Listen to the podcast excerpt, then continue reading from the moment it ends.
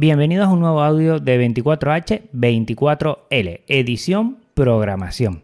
Este audio trataremos el tema de programación en microcontroladores. Para charlar de este tema tenemos a Gustavo Reinaga y a Oriol Rius. Muy buenas, ¿cómo están? Muy buenas, un placer estar aquí. Hola a todos, un placer desde el otro lado del charco estar aquí con ustedes. Pues bueno, Oriol Rius, que es el primero que ha hablado, es tecnólogo por vocación y emprendedor multi-reincidente, experto en la industria 4.0 y apasionado en compartir conocimientos, experiencia y creatividad. Y desde el otro lado del chargo, para los que estamos aquí en Europa, Gustavo Reinaga, que es docente Arduino Lover, le vamos a preguntar sobre esto, entusiasta de la impresión 3D y evangelizador de todo lo relacionado con la cultura maker. Pues bueno, bienvenidos, bien hallados. Mi nombre, vamos a decir también como moderador, es Juan Febles, estoy detrás del proyecto Podcast Linux y quiero también aportar mi granito de arena en esta edición, que si bien desconozco muy poco del tema de programación, creo que de microcontroladores podré por lo menos meter la patita y no meter la pata. Vamos a ver si eso es posible. Bueno, lo primero pedirte, vamos a empezar si quieres por, por ti, Oriol, eh, bueno, un poquito tu historia de cómo empezaste en esto de los microcontroladores. Y no sé si ya te puedo decir si sería bueno eh, explicar qué es esto de microcontroladores, porque igual alguien de la audiencia este tema no lo controla. Entonces empezamos cómo empezaste y, explícalo un poco, si puedes. Vale, muy bien. Bueno, ah, vaya por delante que yo no me gano la vida programando microcontroladores. Otra cosa es que hace ya bastantes años que me peleo con ellos, ¿vale? pero no, seguramente eh, Gustavo tiene definiciones mucho más académicas y mucho más refinadas que las mías. ¿eh? Yo hablo, digamos, desde, digamos, la visión amateur, desde la visión lover, ¿no? Para usar las palabras que habéis usado vosotros, ¿vale? Bien, en cualquier caso, no me enrollo. Mi definición de microcontrolador eh, sería un poco burda, pero creo que... Ahora no te oímos. Mm. Darle un a ver, sí, un chip on computer, ¿no? Con una pequeña memoria RAM, con una pequeña memoria de almacenamiento de programa y, de datos, no siempre necesariamente persistente, pero a veces también persistente, y, ah, bueno, pues evidentemente una capacidad de proceso, ¿vale? Eh, esto es como a mí me gusta definir microcontrolador para que los que no sean, digamos, tan conocedores de qué quiero decir con pequeñito, pues si actualmente la velocidad de las, CPUs, ¿no? de los procesadores, la medimos en gigahercios, ¿no? en miles de megahercios, pues para que nos hagamos idea, pues un, microprocesador, un microcontrolador, pues a lo mejor tiene una velocidad de un megahercio o 27 megahercios. ¿eh? También puede haber de un gigahercio. ¿vale? Pero podríamos estar hablando de velocidades ínfimas o hasta inferiores al, al megahercio. Y en cuanto a las memorias RAM, ¿no? Pues actualmente nuestros portátiles pues tienen 4, 8, 16 gigas de RAM, por ejemplo, por, o más, ¿eh? Pero bueno, en microcontroladores, pues a veces pues tenemos un microcontrolador que tiene un K de RAM o 16 K de RAM, ¿vale? Y con esto hacemos maravillas. Al final, la gran diferencia es que con los ordenadores tenemos, vamos a decir, sistemas operativos donde corremos nuestros programas, en los microcontroladores. Básicamente, desde que se inicia el microcontrolador, desde que le damos corriente, siempre se ejecuta el mismo programa en bucle, ¿vale? Es como si fuera, para los que sepáis programar, pues como si fuera un while true, ¿no? Un, bucle infinito. y, pues hay una secuencia de inicialización y luego pues vamos repitiendo el mismo programa una y otra vez. Y al final, básicamente, eh, estamos gestionando una serie de entradas y salidas en función de ciertas informaciones que recibimos por un lado, pues ah, tomamos unas decisiones y activamos unas puertas de salida por otro lado. Repito, definición muy casera, muy burda, seguro que Gustavo la podrá matizar muchísimo mejor, pero por ahí van los tiros personalmente, di, perdonad. ¿Cuándo cayó eh, el primer microcontrolador para ti y cómo empezaste tu experiencia? Ahí va yo, que me enrollo como una persiana. Ahí va, voy, voy para allá. Pues mira, eh, fue en el 1996. Eh, empecé a programar unos microcontroladores de una marca que no sé, creo que hoy en día ha sido absorbida por otra, se llama Microchip. y empecé a programar unos controladores, microcontroladores que se llamaban PIC16, por ejemplo, 16C76. Fui a buscarlo cuando me dijiste, te voy a preguntar cómo empezaste. Pues lo fui a buscar, digo, ¿cómo se llama exactamente? Porque sabía que empezaba por 16, pues el 16C76. Y lo usábamos, que yo creo que lo bonito, ¿no? Para no hablar de siglas vacías, lo usábamos para controlar unos, unos modems, ¿vale? Pero no modems telefónicos, sino modems que, eh, digamos, modulaban y demodulaban señales analógicas y digitales, ¿no? El modem era el MX614 y os, os cuento el contexto muy rápido, pero creo que esto es lo bonito de la historia, ¿no? De por qué empecé con, con los microcontroladores. Estamos hablando, recordad, 1996. Para que os hagáis una idea, yo no conocía en ese entonces absolutamente a nadie que supiera lo que era Internet. A nadie. Yo, por esa edad, pues tendría, pues no sé, dejadme contar, pues como 16, 17 años, y no conocía absolutamente a nadie que supiera lo que era Internet. Yo llevaba ya unos bastantes años programando porque empecé a los 9 y entonces uh, descubrí una serie de radioaficionados que lo que hacían era programarse sus propios microcontroladores y hacerse sus propias placas electrónicas para conectarlas, eh, para conectar los ordenadores a las emisoras de radioaficionado. Con eso conseguían comunicar a través de las ondas, como si fuera wifi, ¿vale? Pues a, través de una emisora radioaficionado, este equipito que se hacían ellos mismos y que programaban ellos mismos, y su ordenador, pues eh, conectaban unos ordenadores con otros a kilómetros de distancia. Evidentemente, pues a unas velocidades infinitamente lentas, ¿vale? Estamos hablando de 1200 bits por segundo a simplex, es decir, que cuando emitías no podías recibir, ¿vale? Y entonces, pues programamos los microcontroladores para eso, para ser capaces de escuchar, vamos a decir, los tonos, los ruidos, todos recordáis los faxes, ¿no? ¿vale? Pues algo parecido que mandábamos por las microondas, se recibía en las emisoras de radioaficionado, lo, eh, a través de estos modems que decía antes, el MX614, 14 controlado por un microcontrolador, cogíamos la señal analógica, la convertíamos en bits y la, poníamos al puerto serie de nuestro ordenador 286, ¿vale?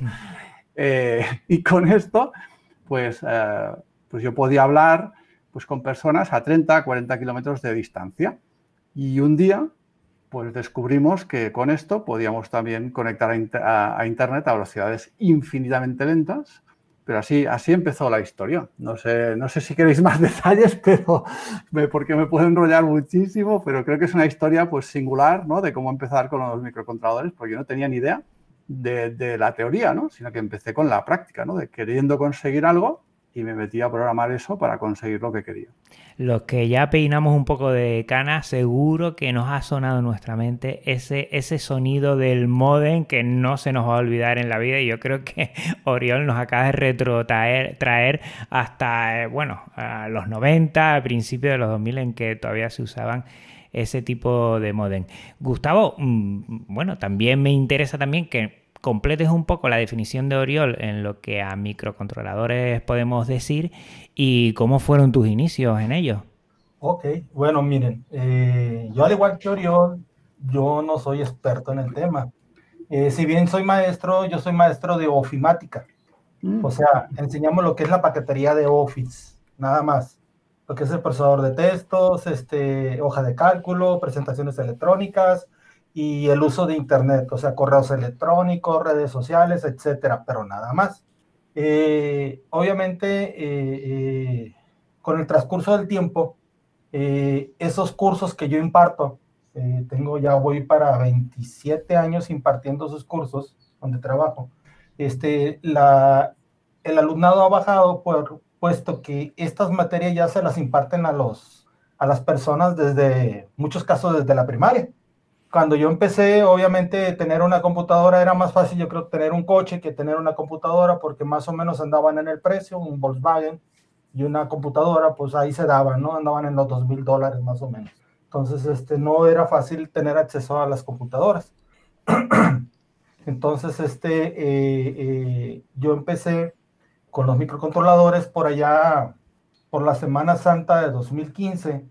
Eh, quise aprovechar y me puse a investigar qué, qué curso innovador podría yo impartir en, en, mi, en mi plantel, donde yo laboro, para, pues, para atraer más alumnado. Y, y estando rasguñando ahí el internet, eh, descubrí lo que es la Raspberry Pi y lo que es el Arduino Uno.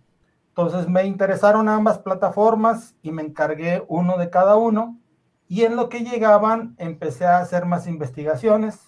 Este, descubrí que, que la plataforma Arduino eh, me gustó mucho más que la Raspberry Pi, puesto que sobre todo por los costos, ¿sí? era una plataforma más accesible y la documentación, uff, nada que ver. Este, hay millones de, de usuarios de, de, lo que es el, el, ecosistema de Arduino, que no solamente es hardware, sino que también es software y además es open source. Yo, yo al igual que Juan, yo soy, además de Arduino Lover, soy este Linux Lover. Yo empecé con Linux hace muchísimo tiempo, muchísimo tiempo. Yo empecé a usar las distribuciones de Linux que venían con con revistas que nos llegaban de España de hace muchísimo tiempo en CDs, puesto que el Internet era imposible descargar una distribución, ¿no? Con el Internet de aquellos años. Este, también lo que me, me, me, encantó muchísimo de la plataforma Arduino es de que había, además de que había información, había en nuestro idioma, en español. Y por lo tanto, lo que en cuanto a recibir la Raspberry, vi, estuve jugando y dije, va, esto es una computadora del tamaño de una tarjeta y usa Linux. Y la dejé a un ladito. Dije, al rato hago algo contigo. Y me empecé a meter con lo que es Arduino. Y tanto fue el, apasionamiento que tuve en la plataforma que ese mismo verano di mi primer curso de Arduino. ¿sí? Y así estuve por alrededor de unos cuatro años pero como mi pueblo aquí como que es una burbuja que sube y baja, este último ciclo escolar, antes de la pandemia obviamente, ya no tuvo el mismo atractivo. Me imagino que ya tengo que andar buscando algo con IoT, ¿no? Entonces, este, este, eso fue mis inicios con lo que es la plataforma Arduino, ¿sí? Y obviamente mi primer microcontrolador fue el Admega 328, que es el que viene con la tarjeta Arduino 1. ¿sí? Porque ahora lo más sencillo, empiezo aquí a tirar preguntas y Oriol y Gustavo, quien quiera, recoge como el guante que se recoge y, y empezamos a responder. A día de hoy, Arduino yo creo que es el microcontrolador más extendido, más conocido, sobre todo para aprender y ya que estamos en lo que es eh, la edición programación también para, para, aprender programación, porque muchas veces se utiliza también para aprender, eh, bueno, un lenguaje de programación que más o menos es sencillo y sobre todo que la persona que vaya a trastear con él ve, ve enseguida que, que, hay un, un, resultado patente, ¿no? Encender un LED uh -huh. o mover algo, o yo creo que eso es lo interesante también de los microcontroladores. Totalmente, totalmente. Mira, yo he vivido un poco, digamos, el no Arduino y luego vi el nacimiento de Arduino. Yo, de hecho, en Arduino lo descubrí, eh, según mi blog, porque no me acordaba, lo descubrí en el año 2011, a finales, en noviembre de 2011. Mira, exactamente el 9 años. de noviembre de 2011, porque hay la reseña en mi blog, ¿vale? Y eh, ese día pasé 12 horas programando Arduino, es decir, de no tener ni idea pues eh, pasé 12 horas trasteando y las, las des describí, ¿no? Describí qué conseguí hacer con 12 horas de un sábado eh, con Arduino. Pues uh, dejadme que, que, os pongan antecedentes porque cuando yo hablaba de los PIC, realmente lo complicado y lo maravilloso de lo que contaba Gustavo, ¿vale? Vais a ver la evolución, ¿no? Cuando tú antes programabas con un microcontrolador que no era Arduino, uh, pues todo todo lo que estabas usando era propietario del fabricante. Yo antes os hablaba de un fabricante que se llamaba Microchip, pues este fabricante tenía su propio software para desarrollar el código, su propio software para cargar el código compilado o binario al, al microcontrolador, su propia tarjeta, Se llamaban tarjetas entrenadores o tarjetas de programación, donde pinchabas el chip y ahí lo programabas es decir, absolutamente todo costaba mucho dinero porque era propiedad de un fabricante y todo lo que aprendías solo servía para ese chip o para esa serie de chips. ya no, ya no servía para nada más. Es decir, al ser todo propietario, era caro y además súper cautivo. Es decir, servía para una cosa muy concreta y muy acotada. ¿no? Y lo que a mí me maravilló cuando en 2011 descubrí Arduino es lo, justo lo que decía Gustavo, ¿no? que es parte de la filosofía open source. Por lo tanto, estamos hablando de open hardware y open software. ¿vale? Es decir, que todos los diseños de hardware y todo el código que se ha desarrollado para trabajar con Arduino es totalmente abierto y todo el mundo puede colaborar o lo puede usar para otras derivaciones que le vengan a la cabeza. Y al final Arduino actúa como una capa de abstracción encima del microcontrolador, de forma que nosotros no tenemos que ser expertos del ATmega 328, por ejemplo, que es el, microcontrolador por excelencia de Arduino, sino que solo tenemos que conocer cómo trabaja la plataforma Arduino. No tenemos por qué entender cómo funciona el ensamblador del microcontrolador en concreto, ni las instrucciones de C, por ejemplo, específicas del microcontrolador. Si lo queremos hacer, podemos hacerlo, pero no es necesario. Arduino nos abstrae esa complejidad, ¿no? Y esto es lo maravilloso, porque lo que tú aprendes en Arduino sirve para un montón de chips, ¿vale? Y esto es fantástico porque hoy en día, como bien decíais, esto está súper extendido. Es decir, hay una comunidad brutal alrededor del mundo y, vamos, eh, se puede reutilizar muchísimo trabajo y muchísimos equipos que están disponibles, eh, pues muchísimos eh, sin costo y los que tienen costo realmente da, placer pagarlo porque al final ves que estás contribuyendo a que personas puedan seguir aportando sobre esa comunidad. Es decir, que no están generando una riqueza privada, sino que están reinvirtiendo ese dinero en que la comunidad tenga acceso a todos estos eh, conocimientos y a todas esas capacidades, ¿no? Como una de ellas que apuntaba antes Gustavo, que de hecho es mi mundo, ¿no? Donde yo me gano la vida, que es el Internet of Things, ¿no? Internet de las cosas. Entonces, no sé, Gustavo, si quieres añadir algo más, pero yo creo que, que esta visión no esté antes y después. No es que ahora no hayan microchips propietarios, pero sí que es verdad que Arduino les ha comido una gran parte del mercado, ¿no? Sí, este, yo nomás quisiera añadir que, siempre han, ahora sí que las cúpulas de, los programadores eh, que son, que han estudiado las carreras afines a lo que es la programación de microcontroladores, este, siempre han visto a la plataforma Arduino, al ecosistema de Arduino, como algo de juguete. y, pues yo siempre me agarro de los pelos con ellos porque yo les he dicho, bueno, este, pues mira, venme a mí, yo soy un contador público que ha aprendido este, a, base de porrazos, de darme de golpes contra el teclado, este, aquí ando y tan es, tan, es, tan es tan noble esta plataforma que aquí estoy dándote clases, ¿no? Este, yo no aprecio las demás plataformas, este, todas las plataformas tienen un mercado, tienen su nicho, y yo lo único que les digo es que Arduino este, va enfocado para las personas que no tienen tiempo o simplemente que tienen una idea, ¿sí? Este, y necesitan algo que les lleve esa idea a la realidad y es donde entra, donde, es donde puede entrar la plataforma Arduino. Ahora, este, si funciona y puedes dar, hacer la demostración de, de, de tu idea, ya para hacer algo profesional, pues ya, ya tendrás, este, eh, ahora sí que eh, los inversionistas que te ayuden a que esa plataforma dé el siguiente brinco, pues. Este, eh, yo siempre he dicho de que Arduino este, permite a las personas de una manera sencilla lograr hacer algo en horas, así de sencillo, en horas, no días, ¿sí? y, con otras plataformas yo lo veo muy complicado. Y el ejemplo que más me gusta a mí de lo que viene siendo el movimiento open source para este, para este mercado de microcontroladores es simplemente las impresoras 3D.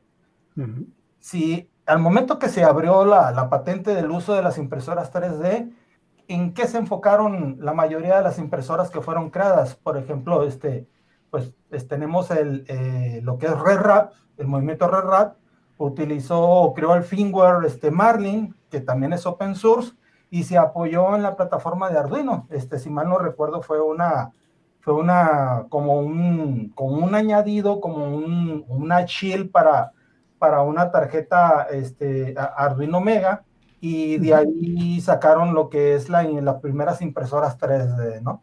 Entonces, este, como les digo, o sea, eh, eh, fue algo que tuvo que hacerse y para no meterse en camisa de once varas, pues usaron la plataforma Arduino y, y, ya tenemos todo lo que tenemos hoy en día. Yo, si, si me permites, disculpa Juan, ¿eh? pero creo que uh, Gustavo ha, ha, dicho algo que es muy importante y quiero remarcarlo, ¿no? Y quería añadir solo una palabra que yo creo que lo resume, que es que al final Arduino ha permitido democratizar, ¿no? Hacer accesible a todo el mundo, uh, que sería la programación a los microcontroladores, ¿no? el acceso a estas tecnologías, que antes de Arduino, uh, digamos, solo, solo estaba al abasto de los que habían podido estudiar carreras como ingenierías electrónicas o cosas parecidas, ¿no? Eh, y eso realmente es muy importante porque, como bien estaba apuntando Gustavo, eh, esto cambia el rumbo del desarrollo de, la, de las sociedades. Es decir, lo que estás permitiendo es que no solo unos pocos sean capaces de, crear tecnologías que mejoran la vida de las personas, sino que todos tenemos acceso a un conocimiento y a unos dispositivos que nos permiten convertir nuestras ideas, nuestros sueños, ¿vale? En productos o por lo menos en prototipos, si no queréis llamarle productos, pero reales, ¿no? Usables. Y al final, como decía, la palabra que para mí, en una sola palabra, describe todo esto es democratización, ¿no? Y esto es, creo que es fantástico y al final es un cambio de rumbo que yo en estos 35 años que llevo programando en mi vida, es lo que lo de, denominaría así, ¿no? Es decir, yo igual que le pasaba a Gustavo, yo empecé muy pronto con los sistemas Unix, con 14 años ya me certifiqué de Unix System 5 y a los dos años descubrí Linux, o sea que con los 16 descubrí Linux más o menos y realmente yo era siempre la oveja negra, el bicho raro, el que nadie entendía qué carajo estaba haciendo, ¿no? Supongo que te suena esto, Gustavo, ¿verdad? Ah, y... puedo decir? Pero, pero luego, ahora mismo, os voy a dar solo un dato para que veáis hasta qué punto esto es trascendente hoy entre, entre nosotros, ¿no? Podríamos decir que entre los 500 servidores más importantes que hay hoy en día en Internet, ¿vale? más del 80% de estos 500 servidores más importantes que hay hoy en día en Internet, más del 80% son máquinas Linux.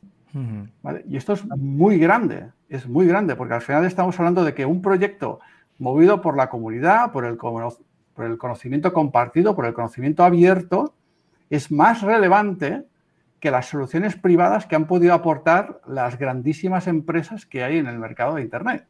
¿no? Y pues bueno, yo no conozco ahora mismo de memoria datos parecidos de Arduino, pero estoy convencido de que Arduino ha reducido esa barrera de acceso a todo este mundo, vamos a decir, basado en microcontroladores, ¿no? Todo este mundo de soluciones basadas en, si me permitís, en cosas que no necesitan tanta potencia como un ordenador, ¿no? Y al final es lo que resolvemos con microcontroladores. No sé si, si esta aportación le veis valor, pero para mí tiene un tema histórico relevante. Muchísimo y sobre todo me interesa ya que tanto el perfil tuyo, Oriol, como el de Gustavo son diferentes en el tiempo y uno ha tenido más experiencia, pero Gustavo se ha metido inmerso desde hace unos años directamente en, lo que es Arduino. Mi primera pregunta, Gustavo, en relación a esto. Eh, es muy difícil programar Arduino, ya que estamos hablando de programación. Y a Oriol, cuando tú termines, le preguntaré, ¿ha cambiado mucho de programar antes de Arduino, de Arduino a programar a partir de Arduino? ¿Ha sido más sencillo, más complicado, más encorsetado, menos? Mm, Gustavo, empieza tú si quieres. Muy bien, este, pues miren, eh, cada cabeza es un mundo. Hmm. Entonces, ahí es donde Arduino el mundo del open source es donde entra y te ofrece una vastedad de opciones para aprender a programar. Este, y yo como no tengo un, este, una formación en programación ni electrónica, este, yo inmediatamente me fui con los, con los lenguajes visuales de bloques, ¿sí? Este, como es el ArduBlock o lo que podría ser eh, eh, Snap, que si mal no recuerdo fue creado ahí en Barcelona, este, basado en, no recuerdo la plataforma Ardublocky, creo que se llama, o Blocky, perdón, Blocky. correcto. Este, yo, eh, yo inicio mis cursos de Arduino, este, les aviento la plataforma y les aviento los bloques y ahí engancho a las personas que no les gusta este, leer, ¿sí? Y, entonces, este, cuando ya los tengo enganchados a todos, corto y meto lo que es la programación común, común y corriente, que es por medio de línea de comandos, ¿no? Y de esa manera así llevo mis cursos. Muy interesante. Yo, si, me permites, yo cuando tengo que defender estas plataformas que usas, Gustavo, me gustaría compartir contigo, con Juan y con las personas que nos escuchen eh, cuando esto esté publicado, me gustaría compartir una metáfora que yo uso para, explicar estos lenguajes de programación visuales. ¿no? Y vosotros sabéis muy bien ¿no? que cuando la gente está fumando, ¿sí? O, quiere fumar, mejor dicho, tiene un cigarrillo en la boca y dice, oye, me hace falta fuego para encender mi cigarrillo y te piden fuego, ¿no? ¿Vosotros os imagináis que cuando nos piden fuego le diéramos dos piedras para que se encendieran el cigarrillo? ¿Os imagináis esto? ¿Verdad que suena casi estúpido lo que estoy diciendo, verdad? Mm. Eh, todo el mundo está esperando a que le demos un mechero, ¿verdad? Bien, pues, o un encendedor, no, no sé, con vuestras variantes o que con las variantes del castellano que tenemos cada uno, quizá lo usáis diferente palabra, pero estoy seguro que sabéis al dispositivo que me estoy refiriendo, ¿verdad? Todos tenemos muy claro de lo que estoy hablando. Porque mm. cuando hablamos de programación, cualquier cosa que no sea una consola con, letras, con un lenguaje, con, vamos a decir, abstracto, ¿no? con una sintaxis no humana, ¿vale? Eso es programar y el resto no. A mí me parece que ese programar, esos son esas dos piedras, ¿no? Ya se han inventado otras formas de programar muchísimo más humanas, muchísimo más cómodas y, no por eso eh, malas, ¿no? Todo tiene su espacio y, en cada momento tenemos que escoger la herramienta que mejor se nos adapta, pero sin duda estos lenguajes de programación visuales, si me permitís llamarlos así, quizá no es la palabra perfecta, pero eh, yo creo que tienen muchísimo más recorrido que no los lenguajes de programación, vamos a decir, de la vieja escuela, ¿no? Porque al final yo creo que estamos en un momento de la historia donde todo lo que pueda ser, software acabará siendo software y la programación no será o no está ya solo siendo una cosa de informáticos o de personas que han estudiado computación o informática o programación, sino que hay toda una tendencia que seguramente habéis oído hablar, ¿no? Del low code o no code, que al final está haciendo que todo el mundo se dedique a lo que se dedique y haga lo que haga, todos necesitamos computadoras en un momento u otro y el hecho de crear algoritmos, el hecho de crear fórmulas que solucionen un problema, no tiene por qué pasar por, eh, vamos a decir, líneas de comandos, ¿no? Por, por interfaces aburridas y complejas de entender, sino que hay lenguajes visuales que humanizan la capacidad de automatizar o de usar tecnologías informáticas para automatizar soluciones del día a día. ¿no? Y hoy estamos centrados en estos Arduino y como bien eh, decía Gustavo, pues aquí mismo en Barcelona, que es donde estoy yo, pues se han desarrollado diferentes lenguajes visuales para programar Arduino. De hecho, tengo la suerte de conocer a una de las personas que trabaja activamente día a día programando uno de estos lenguajes visuales, eh, Snap concretamente.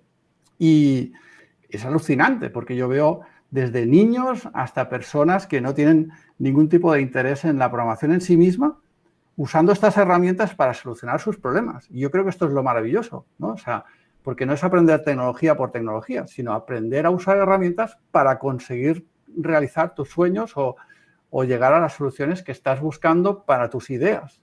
O sea, la tecnología no es el fin, es el medio.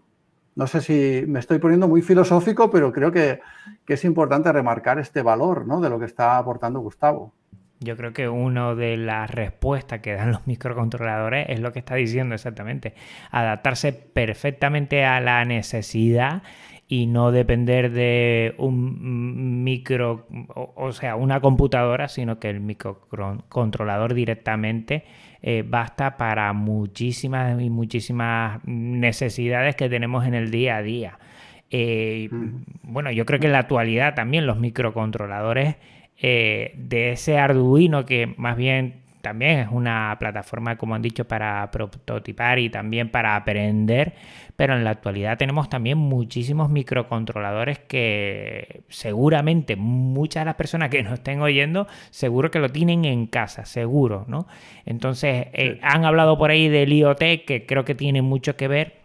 Entonces, quien quiera, bueno, hablar del tema en la actualidad de microcontroladores y si hay algo que le llame mucho la atención, de, ver como, una novedad o algo que se está expandiendo y que merece la pena eh, bueno, centrarnos en, estos nuevos o estas nuevas tendencias en lo que es los microcontroladores. Gustavo, por favor, eh, te cedo la palabra que siempre te cojo el micro y luego ya te respondo yo si quieres. Pues este, eh, no sé qué podemos agregar un poquito más en esto. siempre eh, como les dije, yo soy Arduino Lover, pero no estoy exento de usar otras plataformas. Este, actualmente eh, estoy tratando de usar otras plataformas precisamente para tratar de resolver este, cuestiones ya más técnicas, eh, pero ya personales, ¿no? Este, no sé si, si Juan nos podría orientar con qué seguimos. Bueno, yo sé de lo poco que sé, porque también he cacharreado algo, pues sobre todo para, dar a conocer en mi colegio, ¿no? Lo que es Arduino, pero también están los ESP, ¿no? Los 8266 y los ESP32, que tienen otra modalidad, no como Arduino, pues no es ya eh, open source, pero yo creo que todos en casa tenemos alguno, pues casi seguro, ¿no? Si tenemos algo que se conecte a internet y podamos encender y apagar desde nuestro móvil, eh, pues ahí está. No sé, Oriol, tú no sé si has trabajado con ellos y, la tendencia que tienen ahora con muchas variantes. Disculpadme, no, no, pude escuchar la respuesta de Gustavo por un pequeño problema de conexión, ya sabéis, cosas de, del Internet, pero sí que con lo que he entendido que me estás preguntando, sí que tengo experiencia. De hecho, yo ah, cuando en 2011 volví a meterme de lleno ya con los microcontroladores de nuevo, os comentaba que pues pasé esas 12 horas sin un rumbo concreto, simplemente para explorar las posibilidades. Pero luego ya en mi propio blog, en el 2013, empecé a reportar mi primer desarrollo en Arduino vamos a decir, un poco serio, ¿no? Y está totalmente en la línea de la que estáis hablando, en la línea del Internet of Things. Es decir, en 2013 usaba el chip de ATmega 328P con una pequeña placa, ¿vale? Muy pequeñita, muy parecida, bueno, no, no voy a decir cosas raras que a lo mejor a la audiencia le voy a perder, pero vamos a decir de unos 6 centímetros por 3 centímetros, unas plaquitas, con una radio de Texas Instruments, concretamente la C1101, que es una radio subgigahercio. Y con esto lo que hice fue, eh, usando Arduino para programar todo, todo este conjunto, montarme el sistema de control de la calefacción de mi casa. Os contaré el problema que, tuve y cómo me lo tuve que solucionar y cómo todas estas tecnologías de las que estamos hablando hoy, pues realmente mm, pueden aportar soluciones mm, reales a problemas reales del día a día. Yo cuando monté mi casa ahí por el 2005, 2006, pues ya pedí la hipoteca en el banco tal, eh, y acabé de construir mi casa, puse la calefacción y yo tenía mucha ilusión de que todo en mi casa fuera eléctrico porque un día pues lo podría eh, abastecer, abastecer con placas solares, etc. Bien, entonces puse calefacción eléctrica, cosa que todo el mundo le dice, ¡Wow, esto gasta un montón, estás loco! Bueno, pues esa, esa era mi apuesta contra corriente totalmente. Pues bien, pasaron los años, concretamente pues alrededor de 5 o 6 años, y empecé a tener problemas con la electrónica de los radiadores. En teoría tenía 20 años de garantía para cada radiador y, dije, bueno, pues contacto al fabricante y le digo, oye, mira, que, los radiadores me están empezando a fallar y tengo garantía, por favor, arréglamelos. Me dijeron, oye, tienes 20 años de garantía para el radiador, pero no para la electrónica del radiador. Dije, oye, ¿y para qué me sirve? la garantía del radiador si solo voy... Bueno, dice, no, no, pues eh, la electrónica no está incluida. Bien. Dije, bueno, pues eh, tengo ahí un radiador que me está fallando, por favor, ven y arréglalo. Hicieron, pues cogieron la placa electrónica alrededor, la tiraron a la basura y pusieron otra placa y me cobraron 200 euros para hacer esta gestión. Eh, para que os hagáis una idea, el radiador valía 300 euros cada radiador, ¿vale? Y yo dije, hostia, qué mal vamos. Ojalá no se me vuelva a romper otro radiador porque esto realmente me está costando casi tan caro como un radiador nuevo. Pues eso siguió, siguió pasando a raíz de uno o dos radiadores eh, cada año que pasaba. Y dije, oye, esto es insoportable, esto no tiene ningún sentido. Y además toda la interfase de control de los radiadores, evidentemente, pues se había quedado súper obsoleta. O sea, era realmente complejo programarlos, muy poco flexibles, etcétera, ¿no? Entonces yo dije, oye, a ver, déjame ver cómo debe funcionar este radiador, porque tan difícil no es eh, el funcionamiento de un radiador. Y dije, bueno, pues esto eh, al final simplemente se trata de, mm, vamos a decir, permitir que el radiador caliente o que deje de calentar en función de la temperatura ambiente. Entonces, arranqué la, la electrónica de un radiador y hice mi propio desarrollo basado en lo que os decía, en este Arduino, o mejor dicho, en este Atmel Mega 328P y esta radio de Texas Instruments, pues hice todo el desarrollo con Arduino. Como digo, en mi página, en mi blog, lo tenéis ahí descrito con un montón de fotos que parece que esté loco porque estoy ahí. Claro, cuando lo solucioné lo tuve que clonar.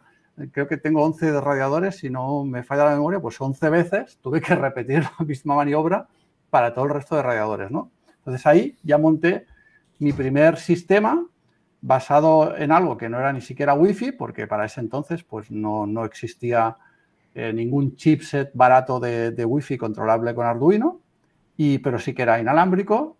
Y con esto pues eh, monté mi primer sistema de Internet of Things de control de la calefacción, pues con mi propio aplicativo de control de la casa, que además pues incluía la calefacción, etc. Actualmente, y con esto cierro, disculpadme el rollazo, eh, actualmente tiré a la basura también este desarrollo. Eh, de esto hace ya, pues como, ¿qué os diré yo? Como cinco años que lo tiré a la basura y lo rehice entero usando los chips ESP8266, que son unos chips que también se programan con Arduino. Son unos chips que cuestan un euro y pico cada chip, ¿vale? Y también con una pequeña placa que controla, tiene un sensor de temperatura y además tiene un, un relé de estado sólido, un SSR, ¿vale? Hice todo el desarrollo con todo esto. Y lo último que hice, y esto hace ya solo dos años, es con el mismo hardware, dejé de usar Arduino y empecé a usar Tasmota, porque a pesar de que el firmware que tenía hecho iba bastante bien, eh, Tasmota realmente es infinitamente más cómodo, más sencillo, más potente, más fácil de mantener y bueno, al final pues es una forma de tener tu propio sistema de calefacción totalmente controlado por ti y ajustado a tus necesidades y no es un producto estándar, sino es tu producto. Es una aplicación real de lo que estábamos diciendo y la tenéis además, como decía, parece que esté vendiendo algo y ni mucho menos porque no me dedico a esto, pero lo tenéis documentado en mi blog. Muy bien, al final dejaremos también en las notas de, este programa todo lo que es... Eh, todo lo que estamos hablando para que nadie se pierda y pueda ir a los enlaces y pueda disfrutarlo. Gustavo, mm, coméntanos un poco también, Oriol nos acaba de decir más o menos, mm, bueno, un ejemplo de lo que ha puesto. Eh, a ver si tú nos explicas también un, ejemplo de lo que has podido hacer eh, con microcontroladores para que la gente se haga una idea de esa programación y también ese hardware que está a beneficio de, de la necesidad de cada persona. Ok. Bueno, este, antes como anécdota, este, quisiera comentarles que la plaquita ESP8266 en sus inicios eh, fue diseñada, fue diseñada para hacer un, un extra hmm. para cualquier plataforma de microcontroladores en sus inicios, que es el SP1. ¿sí? Esa plaquita era bien chiquita y traía un pinado muy complicado tenía uno que hacerle ahí una diablura para poderla enchufar a una, a una protoboard, breadboard, no sé cómo se llaman allá con ustedes, este, y, y, poderla pinchar al Arduino. Y era, tan, era complicada de programarse en sus inicios porque tenías que hacerlo por medio de comandos AT. Eh, ¿Qué quiero decir? Correcto. Sí, sí, me acuerdo, me acuerdo, Gustavo. Entonces, este, tú tenías que tener tu Arduino y tu placa S, eh, SP8266, cablearlas entre ellos, pelearte con el pin 0 y 1 a la hora de estarlos programando, que tenías que quitarlo para poderle subir el nuevo programa y luego volver a enchufar, ya después inventaron otras librerías para poder usar otros pines. Eh, para no extenderme muy, muy, mucho de esto, les comento que gracias a la gran, a la gran familia este, de ecosistema Arduino, este, porque pues, mm, si mal no recuerdo, fue de, de esos foros donde se les, no obstante que no era open source, la plataforma de la compañía Expressive, pues eso no evita que nadie los hackee, los, los, las plaquitas Wi-Fi, porque eso eran, eran plaquitas, eran plaquitas, así se vendían, eran placas Wi-Fi para Arduino, así se venden, los este, pero la gente se dio cuenta al estar checando los, los, las hojas de datos de la placa, vieron que realmente eh, eh, la placa traía un microcontrolador. Y deje de eso, no solo traía un microcontrolador, sino traía un microcontrolador de doble núcleo, creo mal no recuerdo, ¿no? Ahí Oriolo me, me puede decir. Sí, el doble núcleo es el SP32, el ah, SP8266 es, es mononúcleo y de hecho tiene ese problema, ¿no? Que si le metes mucha caña al, al, procesador, pierdes la wifi y tienes que ir muy en cuidado cuando lo programas. Sí, sí. Ok, gracias Oriol. Entonces, este, eh, se dieron cuenta de que de que era mucha tarjeta, mucho micro para lo, para, la, para lo que estaba diseñado. Empezaron a hacer chucherías y de repente a alguien, este, y no recuerdo de este muchacho que de hecho ya trabaja para Spreadsheet, es, no me acuerdo si es ruso, pero pues de, por, estos, por esos lados, este, eh, usándola en la plataforma Arduino, hizo, hizo su bifurcación y agregó lo, necesario para programar esa, ese, esa tarjetita Wi-Fi, pero independiente, sin necesidad de, ningún, de ningún otro microcontrolador, y de ahí se dio el boom, ¿sí? Y empezaron a salir un montón de productos como Tasmota, como está la otra plataforma que no recuerdo. Spurna, Spurna, por ejemplo, que está de aquí, de mi este, zona. De Barcelona, ¿cómo se llama el programador? o sea, José, José Pérez. Ese mero, ese, es uno de mis referentes. Es una, una, grandísima persona. Sí, sí. Entonces, este, eh, se dio un boom y ahorita hay un montón de chucherías con esos micros este, que, se, que se controlan por Wi-Fi porque son muy económicos este, eh, y se pueden programar directamente, ¿no? Y muy eh, potentes también, Gustavo, ¿no? muy económicos y muy potentes. Sí, sí, sí. Eh, yo le recomiendo a la audiencia, ¿eh? si no lo han probado, por menos de 10 euros, 10 dólares, se pueden comprar un kit de iniciación y pueden hacer sus y aprender un montón durante un montón de tiempo por menos de 10 dólares. De hecho, yo cuando hago mis, yo tengo una formación que doy en un solo día para, para ingenieros industriales que, y les hago esta formación en SP8266 y les regalo un equipo de estos a cada uno y salen súper ilusionados, ¿no? Porque en un día han aprendido todo para conectarlo a Internet, visualizar la información. Y bueno, disculpa, te, prendí la palabra, perdóname, Gustavo, pero, pero sí, sí, totalmente de acuerdo contigo. Ok, entonces este, me llamó tanto la atención esa, esa tarjeta eh, y fue evolucionando hasta llegar al SP12, si no mal no recuerdo, mm, donde ya el, el, microcontrolador, sí, ¿verdad, Oriol? El SP12. Sí, sí, SP12, sí. Ajá. Entonces, este, que simplemente era el mismo micro eh, con sus propiedades Wi-Fi, pero ya tenía al descubierto todos sus pines. Entonces, este, eh, en ese momento, eh, yo andaba haciendo mis pininos para empezar a crear tarjetas. Es el siguiente paso para todo, para todos los que usamos Arduino, es crear nuestra propia tarjeta. Y en este momento eh, yo descubrí una, una, un evento que se realiza en La Coruña, que es la Oshden, ¿sí? Entonces, este, y tienen una mascota muy hermosa que es Oshwi, que es un pulpito. Y dije yo, me late la forma de, de, de para, de, del pulpo para hacer una tarjeta no ortodoxa, o sea, que no sea ni cuadrada ni redonda, y montarle un, S, un SP12, ¿sí? y, hacer algo, algo bonito con ella. Pues bueno, este, para no alargarme mucho y contestando tu pregunta, Juan, ¿qué lo he podido hacer? Pues se, se hizo una plaquita en forma de pulpo que se puede colgar al cuello y se puede programar por Wi-Fi, trae un mundo de LEDs este, WS2812B y puedes hacer un montón de cosas con ellos, ¿no? Yo creo que es fascinante lo que está hablando cada uno porque yo me quedo, vamos, sorprendido. También quisiera añadir que Germán Martín también programa un, lenguaje de comunicación que es Enigma IoT, además de Spurna, que mm. hemos hablado aquí, mm. y también de Dasmota, que está muy interesante por aportar un poco porque lo conozco, se pasó por el podcast y, es interesantísimo.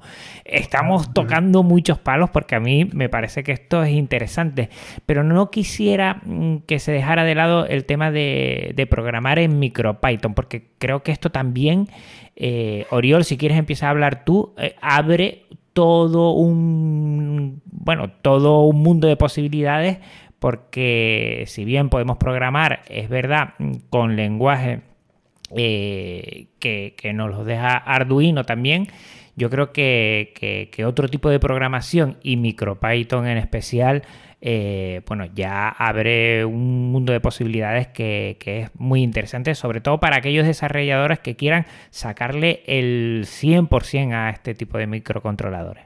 Sí, voy a aprovechar, Juan, y con esta pregunta que lanzas ahora voy a responder la anterior y, voy a cerrar con, el tema de MicroPython. ¿no?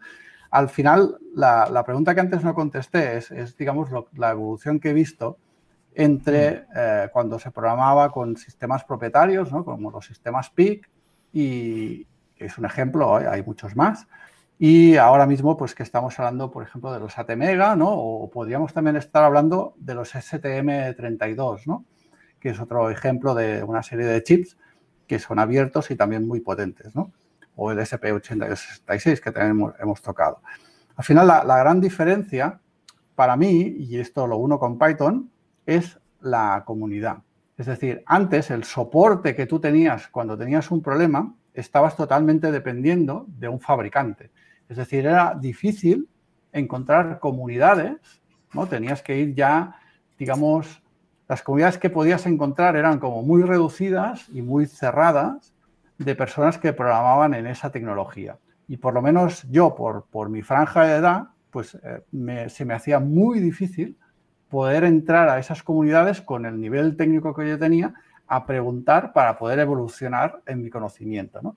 En cambio, gracias a todas estas tecnologías que estamos comentando Gustavo y yo desde hace ya un buen rato, vamos a decir, de Arduino, etcétera, y ahora pues ya lo uno con MicroPython, la clave está en la comunidad, ¿no? La clave está en que hay millones y millones de personas alrededor del mundo compartiendo ese conocimiento y que están dispuestas a, usar su tiempo para ayudarte, para, hacerse suyo tu, desafío y aportarte. Y evidentemente, pues tú tienes que también recíprocamente, ¿no? devolver de, alguna forma toda esa amabilidad, toda esa ayuda, porque esto es lo que hace grande este tipo de proyectos. Y aquí llegamos a, MicroPython, que al final es una evolución de, todo esto. ¿no? Y yo creo que el futuro o la, la, suerte que acabará corriendo MicroPython depende totalmente de esa, capacidad de crear comunidad, ¿no? de esa capacidad de crear el mismo volumen de, vamos a decir, de seguidores que ha conseguido el ecosistema de, Arduino. Porque yo soy un, gran amante de Python desde hace muchísimos años que lo conozco y que programo. Es más, eh, creo que es en las tres últimas empresas que he fundado, eh, en todas ellas tenía equipos de programación usando Python 100% del tiempo, ¿no? Y por tanto soy un buen conocedor de Python, pero en cambio la, comunidad de, MicroPython pues es todavía muy incipiente, ¿no? La comunidad de, vamos a decir, la cantidad de chips que se pueden llegar a programar con MicroPython, la, la cantidad de funciones, todavía está, estamos viendo, vamos a decir, los inicios, todavía no está consolidado como puede estar el resto de cosas, pero el potencial ya se le ve, ¿no? Porque al final, eh, cuando tú estás programando con Arduino, esto es algo que se, vamos a decir que es una mezcla entre C, y Java, ¿no? O sea, es como una mezcla de estos tres lenguajes que no dejan de ser, de tener cierta complejidad en comparación con programar con Python o con programar con MicroPython, ¿no? Eh, pero claro, cuando yo tengo un desafío con, es decir, yo, yo, yo, quiero hacer no sé qué, lo que os comentaba antes de la calefacción, por ejemplo, ¿no? Pues yo realmente cuando me voy al mercado en Arduino encuentro miles y miles de posibles caminos que seguir ya documentados de personas que han recorrido. Si busco lo mismo en MicroPython, como la comunidad es más pequeña, pues eh, seguramente me va a ser difícil encontrar eh, personas que hayan recorrido el mismo camino que yo. Y voy a tener yo que, vamos a decir, invertir más tiempo para conseguirlo. Y esto, vamos a decir, todavía no nos da esa velocidad ¿vale? que nos puede dar eh, un proyecto más maduro como, como Arduino. Y yo, no es la pregunta que me habías hecho, pero si quieres luego lo tocamos. Yo tengo un uso concretamente o un caso de uso profesional que yo he hecho con Arduino, además para un gobierno latinoamericano, que luego si queréis comento, que realmente demuestra este potencial y al final yo creo que MicroPython dentro de unos años tiene esa capacidad potencial de llegar ahí, pero de momento lo veo todavía algo muy restringido a personas, ¿cómo podría decir? ¿no? Que, tengan ya algo de experiencia, ¿no? no algo tan sencillo como Arduino. Esa es mi, visión. Gustavo, ¿algo al respecto? Bueno, eh, de mi parte, honestamente, yo tengo poca experiencia de usar MicroPython, solamente lo, lo he, hecho chachareado un poquito con él utilizando una plaquita que se llama Wemos, que es un SPI 8266, pero tamaño micro. ¿sí? Y con la Raspberry Pi eh, he trabajado un poquito con ella, pero ha sido por falta de tiempo que no he profundizado, pero sí hice mi talacha, este, mi tarea, perdón. Este, talacha es hacer trabajo acá. hacer talacha, hacer trabajar. Entonces, este, tiene mucho potencial. De hecho, hay una empresa en el Reino Unido, creo, eh, que se llama Picom, que tienen una línea que utilizan el ESP32 y utilizan un, una, no sé si es MicroPython puro o es MicroPython con librerías que ellos utilizan eh, para lo que es el Internet de las Cosas. Tienen una plaquitas con, con Wi-Fi, con LoRa, con este, ay, ¿cómo se llama el otro protocolo de, largo alcance? Y, ¿A Sigfox te refieres? Ah, exactamente, Sigfox.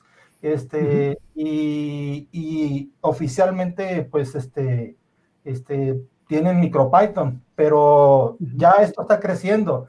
Este, oficialmente y recientemente Arduino ya lo soporta en su nueva línea de, de, de, placas de la familia de la, de la, línea Nano, que es el Nano 33 Bli, el Nano 33 Bli Sense y el reluciente micro, eh, microcontrolador de la Fundación Raspberry Pi, Raspberry Pi, perdón, que es el RP2040, que es el Nano RP2040 Connect, y obviamente la Portenta H7 ya tienen su versión de MicroPython este, para que la gente pueda trabajar con ella. Y yo pienso que ya que Arduino, que el ecosistema Arduino ya tiene soporte o por lo menos ya lo tiene ahí publicado en sus páginas, esto le va a dar un boom a MicroPython para crecer, como no tenemos una idea. Ese es mi granito de arena con MicroPython. Sí, yo creo que Arduino pues empezó y, estandarizó muy bien. Además, como lo han dicho, lo dio todo en uno. La placa, el microcontrolador, el, el, IDE para poder programar y todo esto, pero poco a poco, mm, por lo menos yo también estoy oyendo mucho de MicroPython, que creo que es mucho más eficiente, mm, un lenguaje que mucha gente puede venir de él, que es mm, más sencillo para aprender. Lo que pasa es lo que empezamos con Arduino también, pues ya le cogimos el tranquillo y cuando lo aprendimos, pues claro, nos quedamos ahí. Pero creo que, bueno, como todo está en reciente actualidad, cambios y, que va a mejorar mucho. Y que cada vez nuestra tecnología pues va más por los microcontroladores, ya cada vez tema de domótica, automatización, eh, todo lo que tenemos por ahí pues va en ese sentido. Y creo que a los microcontroladores le queda un futuro cercano bastante interesante en el cual la gente y las personas que quieran programar, meterse tanto como afición como también como un posible también recurso económico, pues poco a poco eh, irá mejorando. Yo creo que ahí tenemos, eh, bueno, un extenso mundo. Eh, Gustavo Oriol, se nos va la hora y tenemos que cerrar sí o sí porque el formato, ya lo sabe la audiencia, es de una hora, eso no lo podemos transgredir. Entonces, rápidamente para poner mm, la última píldora, eh, ¿dónde les pueden encontrar para seguir recogiendo información sobre los microcontroladores que ustedes sé que tienen mucho por internet? Eh, Gustavo, ¿dónde te puede encontrar la gente y dónde puede seguirte para que conozca y siga disfrutando de este tema? Twitter es la red social que yo utilizo y, veo todo el día, todos los días. Es arroba GS Reinaga con Y. Ahí estamos. Vale, lo ponemos en las notas del programa para que la gente no se pierda. Oriol, tú sí que creo que le pegas bastante al tema de la divulgación. Sí, sí, sí. Básicamente hace dos años y pico que vivo de la... bueno, de hecho ya... Hoy hace tres años concretamente. sí, no me había dado cuenta que es el aniversario. Y básicamente vivo de divulgar estos tres últimos años, después de haber fundado varias empresas. Y bien, dicho esto, ah, toda la parte que estoy divulgando a nivel técnico está en Oriol Rius, o sea, mi nombre y mi apellido, punto cat, C-A-T, ¿vale? Eh, ahí estaría mi blog, que tiene ya 21 años de, vida. Y tengo por otro lado, pues vamos a decir, recursos profesionales, pero donde podéis encontrar la parte más técnica, más tequi, es ahí en oriolrius.car. Y las redes sociales, yo creo que lo mejor es ir a través de mi blog. En las redes mm, tengo una estrategia más profesional y no, no hago tanto la parte abierta, no la tengo ahí. Pues bueno, han estado con nosotros Gustavo Reinaga y Orol Rius. Creo que es un tema interesantísimo. Se nos ha quedado tan corto. Creo que podríamos hacer un podcast solo de esto. Estoy segurísimo. Y que nos han dejado pues mm, ese sabor, ese gustito en la boca para seguir indagando. Ya sabes que lo vamos a dejar todo en las notas del programa de este 24H24L en esta edición programación y este tema de microcontroladores no te lo puedes perder. Siga indagando un poquito porque creo que es algo interesante. Recordarte los métodos de contacto de este evento. Tienes nuestra web 24h24l.org ahí puedes seguir este y todos los programas que se van a hacer de esta edición. También estamos en Twitter, arroba 24H24L 1 y en Telegram, evento 24H24L. También estamos en redes sociales libres, en Mastodon, arroba 24H24L. No te pierdas los siguientes temas porque van a estar muy interesantes y todos van a ir, pues bueno, esta edición de programación. Recuerda que estamos, hemos estado con Gustavo Reinaga y con Oriol Ríos y aquí de moderador no hablando mucho y aprendiendo un montón, Juan Feble. Pues Gustavo Oriol, un abrazote muy, muy fuerte a los dos. Gracias. Igualmente, un súper abrazo a todos. La verdad es que lo bueno de estas cosas es que cuando se te quedan cortas, es que aquí ha habido chicha y lo hemos pasado genial. Espero que tú también. Eh, en el directo se oirá todo esto en diciembre, pero lo tienes en formato podcast. Si te ha gustado este directo y no has seguido otros, recuerda que lo tienes en formato podcast 24h 24l.org. Un abrazo a todos y bueno, a seguir programando. La verdad es que me ha, encantado, me ha encantado esto, se lo voy a decir porque hemos hablado mucho de software libre y eso pues, pues es mi, corazoncito, la verdad. Entonces, Gustavo, que desde el otro charco, ¿dónde te encuentras tú ahora mismo, Gustavo? En la ciudad de Mazatlán, Sinaloa, estamos del lado del Pacífico mexicano.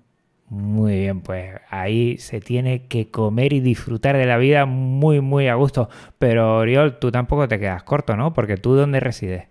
Yo estoy como unos 50 kilómetros al sur de Barcelona, una zona que se llama Penedès, donde hacemos vinos y cavas y estas cosas. pues aquí estoy yo. Pues mira, desde Rodeado de montañas y viñedos. desde un lado de Europa y otro de América, pues nos conectamos y yo, pues no a la mitad, pero casi, porque estoy en las Islas Canarias y en medio del Atlántico hemos hecho aquí un triángulo para disfrutar de este tema que espero que haya sido de tu agrado. Recordamos 24h24l.org, edición, programación. Hemos hablado de microcontroladores. Un abrazo muy fuerte, espera unos segunditos porque viene el siguiente tema. Chao.